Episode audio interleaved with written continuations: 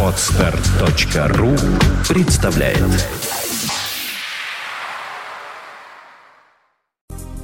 You are listening to Internet Radio Fontanka FM. Виват. История.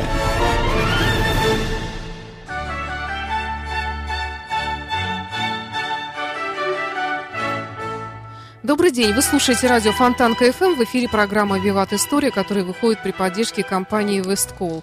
«Весткол» всегда на вашей стороне.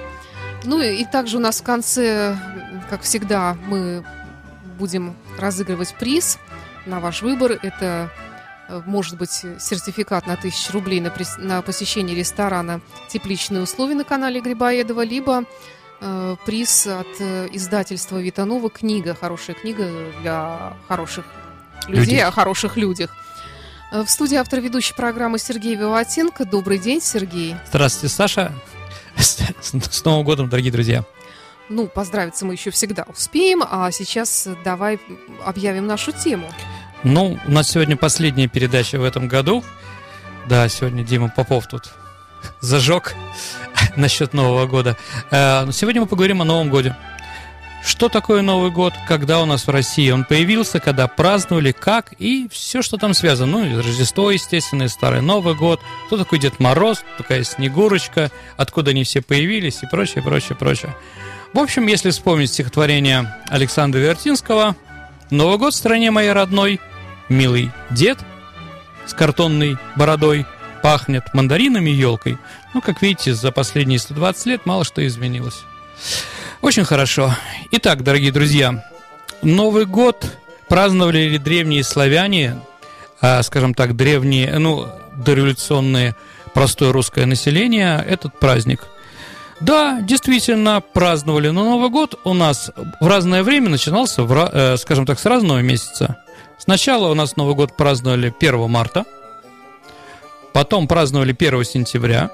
Но 1 марта это как в Древнем Риме, потому что, Саш, а вот вы никогда не задумывались, как переводится название наших месяцев, например, сентябрь, декабрь? Ну, мне кажется, это каждый школьник знает. Это Да, такие Саша? исторические названия, Хорошо. посвященные разным правителям. Нет, Саша, там правителей два, Юлий Цезарь Ну и да, Август да. Октавиан. А сентябрь и декабрь, А, Цифры. цифры. Цифры. Ну какие, как вы думаете, декабрь, э, декабрь какой? А декабрь это десятый, получается, Десятый, да, но у нас-то двенадцатый, да? Да, да. Месяц. По той причине, что древние, э, в Древнем Риме праздновали с 1 марта тоже. Мгм, То есть тогда февраль, он 12 месяц последний. мгм. да, там были терминали, день пограничника такой, да, тут день, вот терминатор, знаете, да, да, вот как раз и у нас тоже в Древней Руси, думаю, не, ну, скажем так, э, тоже имеет какое-то отношение к Древнему Риму. Потом с 1 сентября, если, дорогие друзья, вы помните школу, например, или краткий курс ВКПБ, то вы, наверное, увидите, что первая пятилетка у нас началась 28 дробь 29 год. Почему? Потому что у нас Новый год, может быть, и начинался 1 января, но новый а, промышленный год в промышленности начинался 1 сентября. Ну, об этом, Так же, как и учебный. конечно, но в первую очередь, наверное, не учебный, а 1 сентября это конец сельхозработам. Убрали Да. урожай, Можно Да. и дурью помаяться, Абсолютно. поучиться. У нас из-за этого, Саша, все праздники, ну, в основном праздники не летом, когда у нас э, сельхозработа, да, страда деревенская, а именно зимой. Зимой у нас большое количество праздников, которые можно выпить, закусить и не работать. Потому что зимой работы в деревне меньше, чем летом. Ну, согласимся, Ну, дорогие думаю, друзья. это не только у нас, это везде. Конечно, конечно. Так вот, да, 1 сентября у нас последний раз какой-то Новый год считался 28 дробь 29. А, т- значит, э, три- э, 30 год уже был с 1, с 1, э, с 1 января. А, когда у нас первое упоминание о празднике Нового года? Не о Рождестве, а именно о празднике. А где-то с Ивана Грозного. То есть, мое мнение такое, начинается у нас единое государство, царство русское, московское, и как бы начали задумываться, а есть ли у нас что-нибудь, что объединяет? Решили, что праздников должно быть больше, чтобы объединяло. И вот первый раз праздник Новый год как бы замечен в, э, в 1500, по-моему, 82 году. Э, Иностранцы сообщают, что такой праздник есть. Он даже назывался, я сейчас где-то записал специально, первый день Нового года. Да. Праздновали в 9 утра. то есть до 12 ночи не было.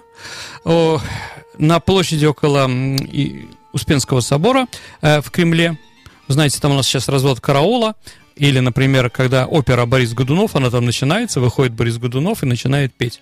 Вот как раз это вот центральная площадь была нашей страны, и выходил царь, цапки, шапки Мономаха, что тоже была редкость. А, и все, да, Новый год цвет у нас был золотой. То все ходили в золотом. Но если мы говорим, что 1 сентября, то, наверное, понимаем, да, символ золотая осень, урожай. Да. Конечно, конечно. С этим связано. Но с другой стороны, богатство, потому что, как вы знаете, желтый цвет э, в Китае это императорский цвет, больше никто носить не мог, кроме императора его. Также у нас желтый, золотой. 12 удары 12 раз курантов. Куранты, конечно, были, но не в таком состоянии, чтобы по всей стране праздновать. Да, действительно, появляются у нас уже э, часы. Э, часы на башне, ну, говорить о том, что он в каждом городе был, и это был символом Нового года, конечно же, не стоит. И Петр Первый. Петр Первый, который пытался нас ввести в Европу, э, объявил, что Новый год у нас начинается с 1 января 1700 года и приказал в этот день праздновать всю ночь, вот как раз это с Петра Первого началось, потому что все-таки, наверное, а, ночь это, скажем так, время не благостное, не хорошее, там разные плохие вещи творятся. Ну вот, но Петр Первый э, это объявил, он не был таким щепетильным человеком, и сказал, что кроме того, что радоваться, нужно еще фейерверки. Вот фейерверки у нас появляются с Петра Первого и празднования. Кстати, появляется еще такое словосочетание «елки-палки». Ну, слышали такое слово, да? Откуда оно появилось? Петр приказал э, в каждом кабаке, который был на территории Российской, э, ну, Московского царства, Русского царства, Российской империи, а в Новый год э, перед, на входе на крыльце была установлена елка. Приказ был такой сделан, но приказ, когда его убирать, не было. Вот она торчала целый год. Из елки она превратилась в палку. Поэтому, да, она связана с кабаком, с одной стороны, а с другой стороны, с этим приказом Петра Первого. Итак, елки-палки, да, это тоже новогоднее. Вообще, если говорить про елку, ну она же главный атрибут Нового года, а, то, конечно, это не наша, не славянская. А, елка – это германский символ. Вообще, если вот у друидов, э, дорогие друзья, друиды – это ну, скажем так, такая религия, которая были у галов, кельтов. Помните Астерикс и Обеликс, да? Вот. А, там каждый месяц имел название какого-то дерева. И вот когда началась христианизация а, германских племен и гальских племен, то вот существует такое поверье, что один монах-миссионер, который хотел доказать, что христианство сильнее языческой религии, он срубил дуб. Тогда было время дуба, месяц дуба, и дуб символ. Ну, сейчас и Германии символ, вы знаете, да? То есть на всех старых германских монетах изображен как раз дуб. А, так вот, был дуб срублен, он, падая, увлек все остальные деревья, которые были на этой площади в капище, символом, как бы принципом домино. Единственное э, дерево, которое осталось стоять, это была елка. И вот елка считается как бы символом, стала считаться символом христианства. То есть к нам елку как символ христианства, как, как праздник Новый год принесли немцы – то есть это не очень старая вещь, это при Петре Первом, но в основном, в основном, конечно, Петр был активный, после его смерти как бы властям-то было все равно, Новый год, не Новый год, рядом Рождество, все-таки можно ну, да. праздновать какие-то вещи. Это как раз праздник, который внесли переселенцы. Это Санкт-Петербургский праздник. Потому что в нашем городе было самое большое количество представителей, скажем так, немецкой общины диаспоры э, в нашей стране. Васильевский остров у нас был немецкий в основном, поэтому, знаете, там Кирха э, находится на Среднем проспекте. Потом еще одна находится на Большом проспекте. Ну, в общем, как бы немцы жили там в большом количестве, и там появляются елки. Да, Саша, вы что-то да, хотели сказать? Просто нет. И, в общем-то, вещь такая известная, об этом очень много говорят, о том, что у нас Рождество после Нового года получается, что, в принципе, портит всю картину праздника. Ну, ну, если можно так сказать. Я понимаю, о чем вы говорите. Во всем мире и даже в христианских и православных странах празднуется в конце декабря. Не во всех. Старый... Почти, почти. Я, почти я понимаю, всех. да. А, действительно, это произошло из-за того, что мы перешли с юлианского в григорианский календарь. То есть мы отделили, то есть наша власть, коммунисты, большевики, одно из первых декретов, они отделили церковь от государства. А если отделили церковь от государства, то тогда церковь не подчиняется, в общем-то, в принципе, тем нововведениям, которые приходят. И церковь наша православная не перешла с юлианского календаря на григорианский. Поэтому вот такая вот ситуация. Но не мы первые. Есть, дорогие радиослушатели, а, несколько немецкоязычных кантонов Швейцарии, которые в 17 веке отказались переходить с люианского на григорианский угу. и продолжают там веселиться. То есть даже швейцарцы, любящие точность да, своими часами и прочее, они тоже вот как празднуем, как мы. Хорошо это или плохо? Ну, наверное, я как бы не могу давать Ну, тогда РПЦ. и Новый год нужно встречать 14 э, января, Ну, а так мы еще раз старый новый то пытаемся, у кого силы есть еще. Ну, с 13 на 14 что в нашей дополнять. стране все приобретает развратные формы, мы празднуем Рождество и потому стиле по-другому Саша, рано, как и в Новый бане моются. Такая фраза из Гардемаринов. Вот. Э, наговариваете на нашу семью. На самом деле, на самом деле, ну так получилось. А с другой стороны, как здорово. Я думаю, немцы, которые вот с утра до ночи работают, работают, да, знаете, как вот есть такой анекдот, а, француз утром а, встает, а, встает и идет, а, идет, да, немецкий, это французский, сегодня у нас день анекдотов, да, а, значит, французский пенсионер утром встает, выпивает бутылку красного вина и идет, а, идет своим друзьям играть э, в питангу ну, такие шары кидать. А вот, англичанин, английский пенсионер утром встает, выпивает виски, идет своими друзьями в паб.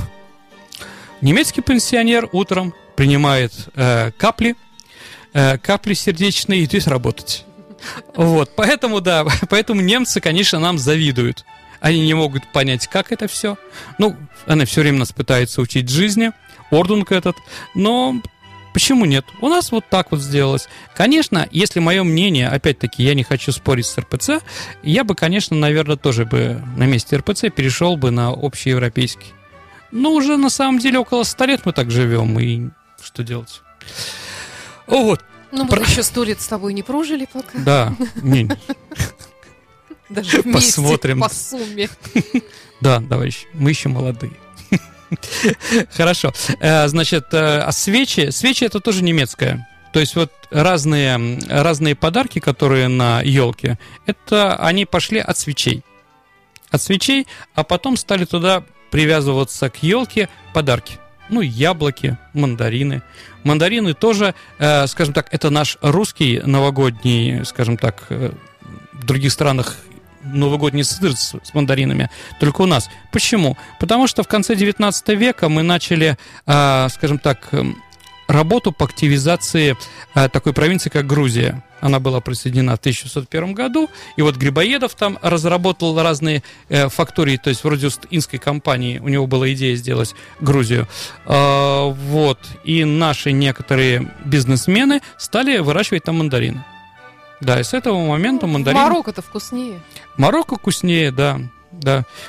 Был очень шикарный есть фильм, дорогие друзья, Иосифа, ой, Жозеф, Йозефа Сабо, вот, венгерского, венгерского кинорежиссера про сталинское время, про сталинское время в Венгрии. И там вот очень интересно, посмотрите, там очень интересно разыгрывается вещь насчет э, лимона, который национальный венгерский.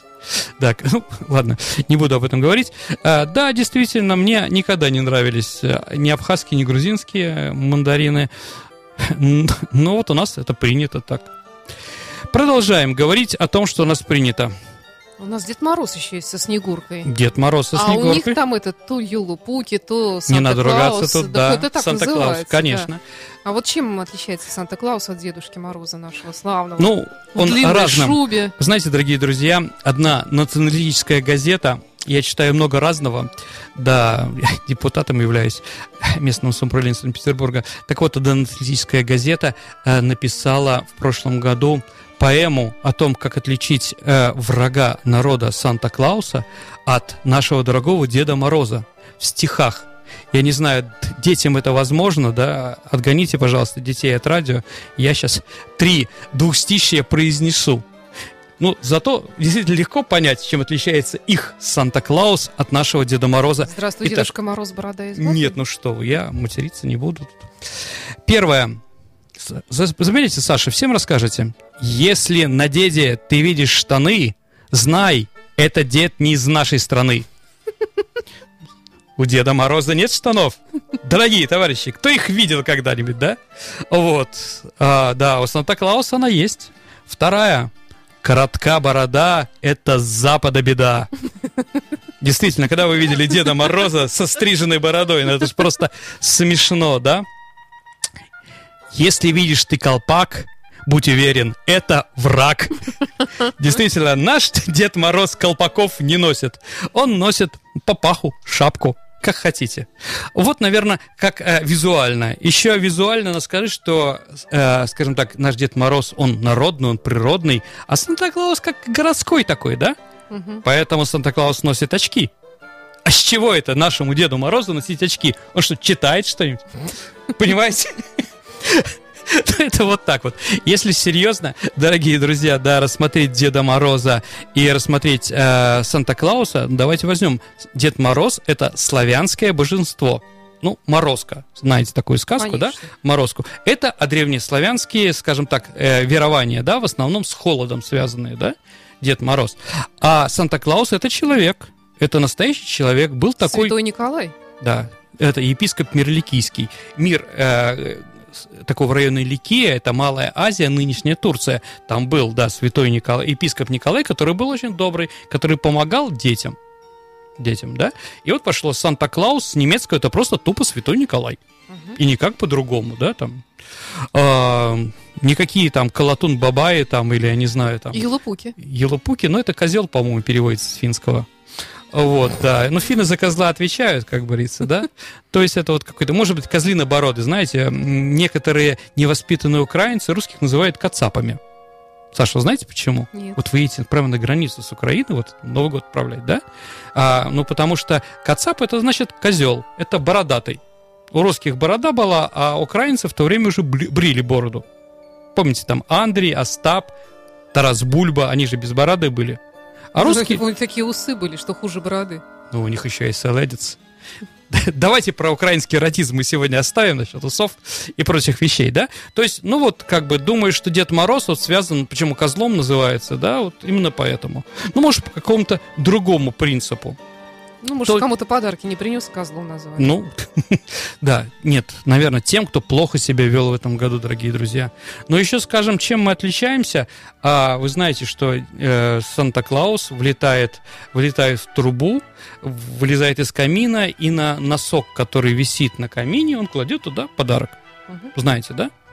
У нас такого нет. Во-первых, у нас э, в основном все в деревнях были э, по-черному топились, да, у нас, во-первых, нет трубы. Даже если он, бедный, влетел бы в нашу трубу, да, то надо сказать, что у нас каминов никогда не было. Понимаете, да?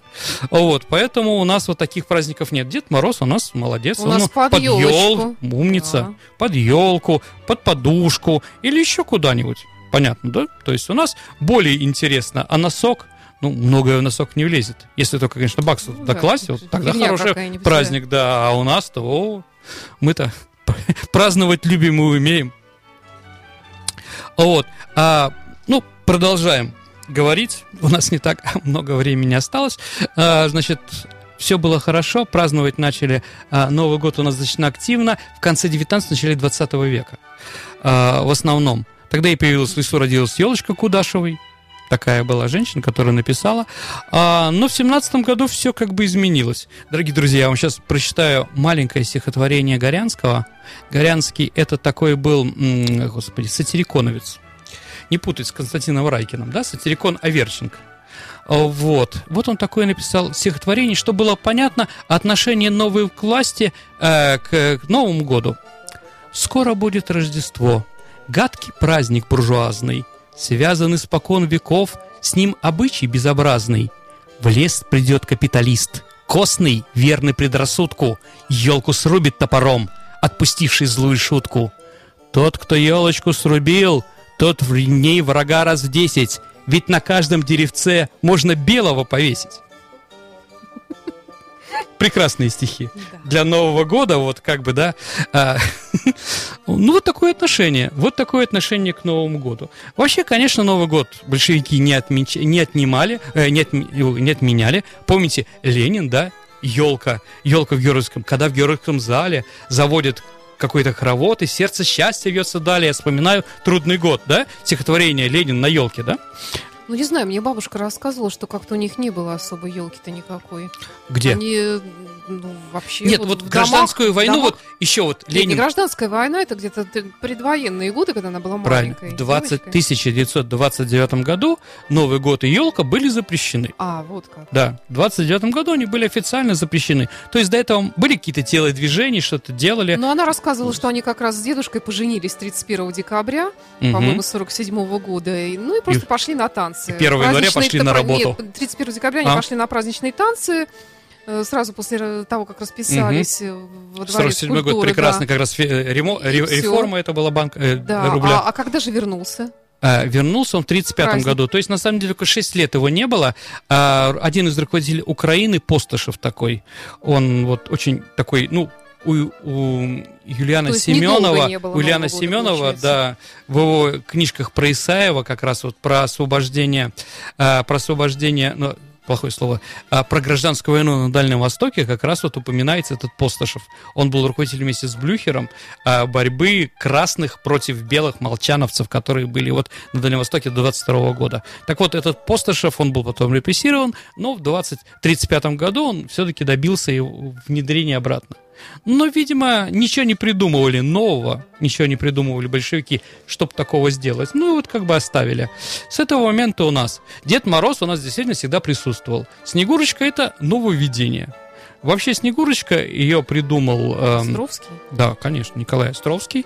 Э, скажем так, вот эта вот драма Снегурочка, она как бы, ну, не очень интересная. Скучная, ну, не которая вот хорошо. Мне больше нравится, конечно, опера римского Корсакова. Вот благодаря римского, опере римского Корсакова э, Снегурочка стала популярна. Помните знаменитая это «Ой, лё лё лень», да, Да, прекрасная, да, прекра- э, прекрасная женская ария.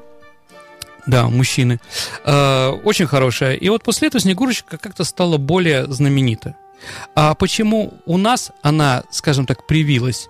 А по той причине, что Новый год ассоциировался сказали, с Рождеством. И э, там, скажем так, был младенец. Мгм. Понимаете, какой младенец? Иисус Христос. А Снегурочка была сначала маленькая девочка. Она потом у нас подросла до 17-20-летнего возраста. Ну, вот с нашими э, корпоративами, елками и прочее, Ну, да? А до этого, да, то есть она была вот символом, да, как бы... То есть э, э, Снегурочкой заменили христианские мотивы этого праздника.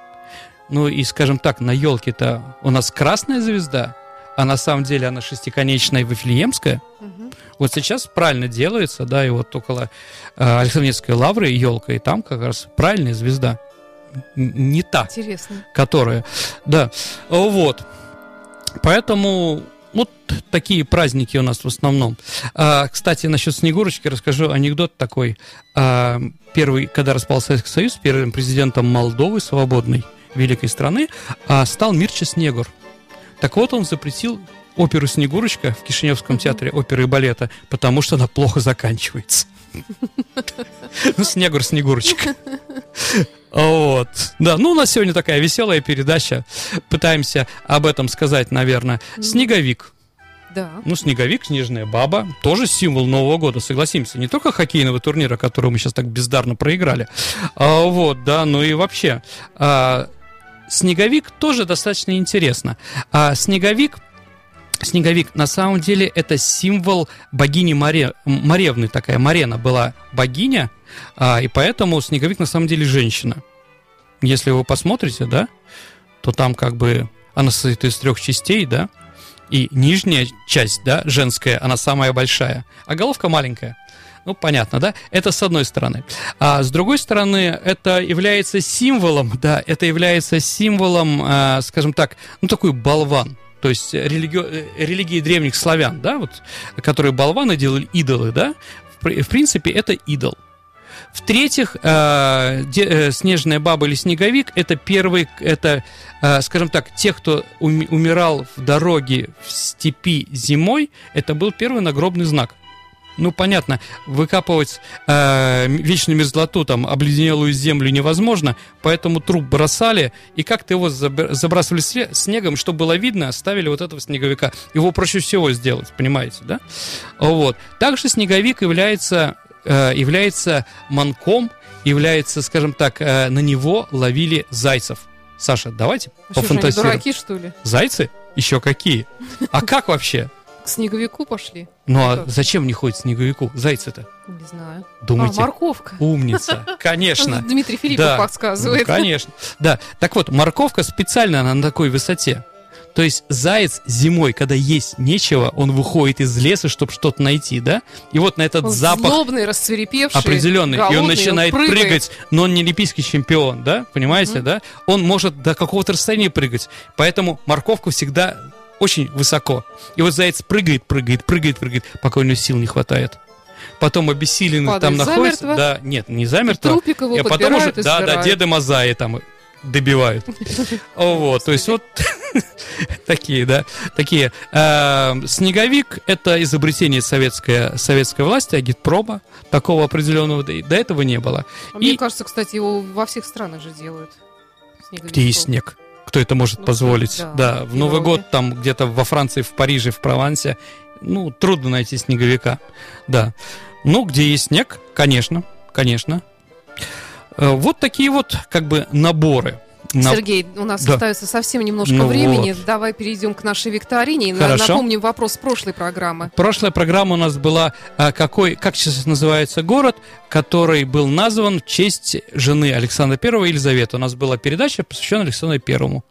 Ну и да, этот город сейчас называется Гянджа, бывший Кировабад. Елизавет, э, Елизавет Поль, да. Он находится в Азербайджане. Правильный ответ, как я знаю, Николаев у нас. есть. Прекрасно, Владимир Николаев. прекрасно. Поздравляем, созвонимся, Владимир, да. да. Приз ваш. Напомню, что приз можно выбрать. Это либо книга издательства Витанова, Мгм. Витанова «Хорошие книги о хороших людях», и, и либо сертификат на 1000 рублей на посещение ресторана «Тепличные условия» по адресу набережная канала Грибоедова, 25. Да. Вопрос сегодняшней программы. Ну, вот как бы связан с Новым годом, с Рождеством. Итак, назовите страну, которой 25 декабря 1989 года новости начинались так. Сатана умер с Рождеством. Ваши ответы можно оставлять на нашем сайте фонтанка.фм в разделе «Вопрос программы «Виват История». Не забудьте представиться, указать номер телефона, подумать о призе. Спасибо, Сергей, с наступающим Новым годом. Спасибо, Саша. Дорогие друзья, Нового года, чтобы все было хорошо, поменьше болейте, чтобы наша сборная на Олимпиаде не опозорилась. Чтобы у нас все было хорошо. Спасибо. До встречи. You are listening. You're listening to Internet Radio, Funtanka FM. Funtanka FM. Funtanka FM. Funtanka FM. Funtanka FM. Скачать другие выпуски подкаста вы можете на podster.ru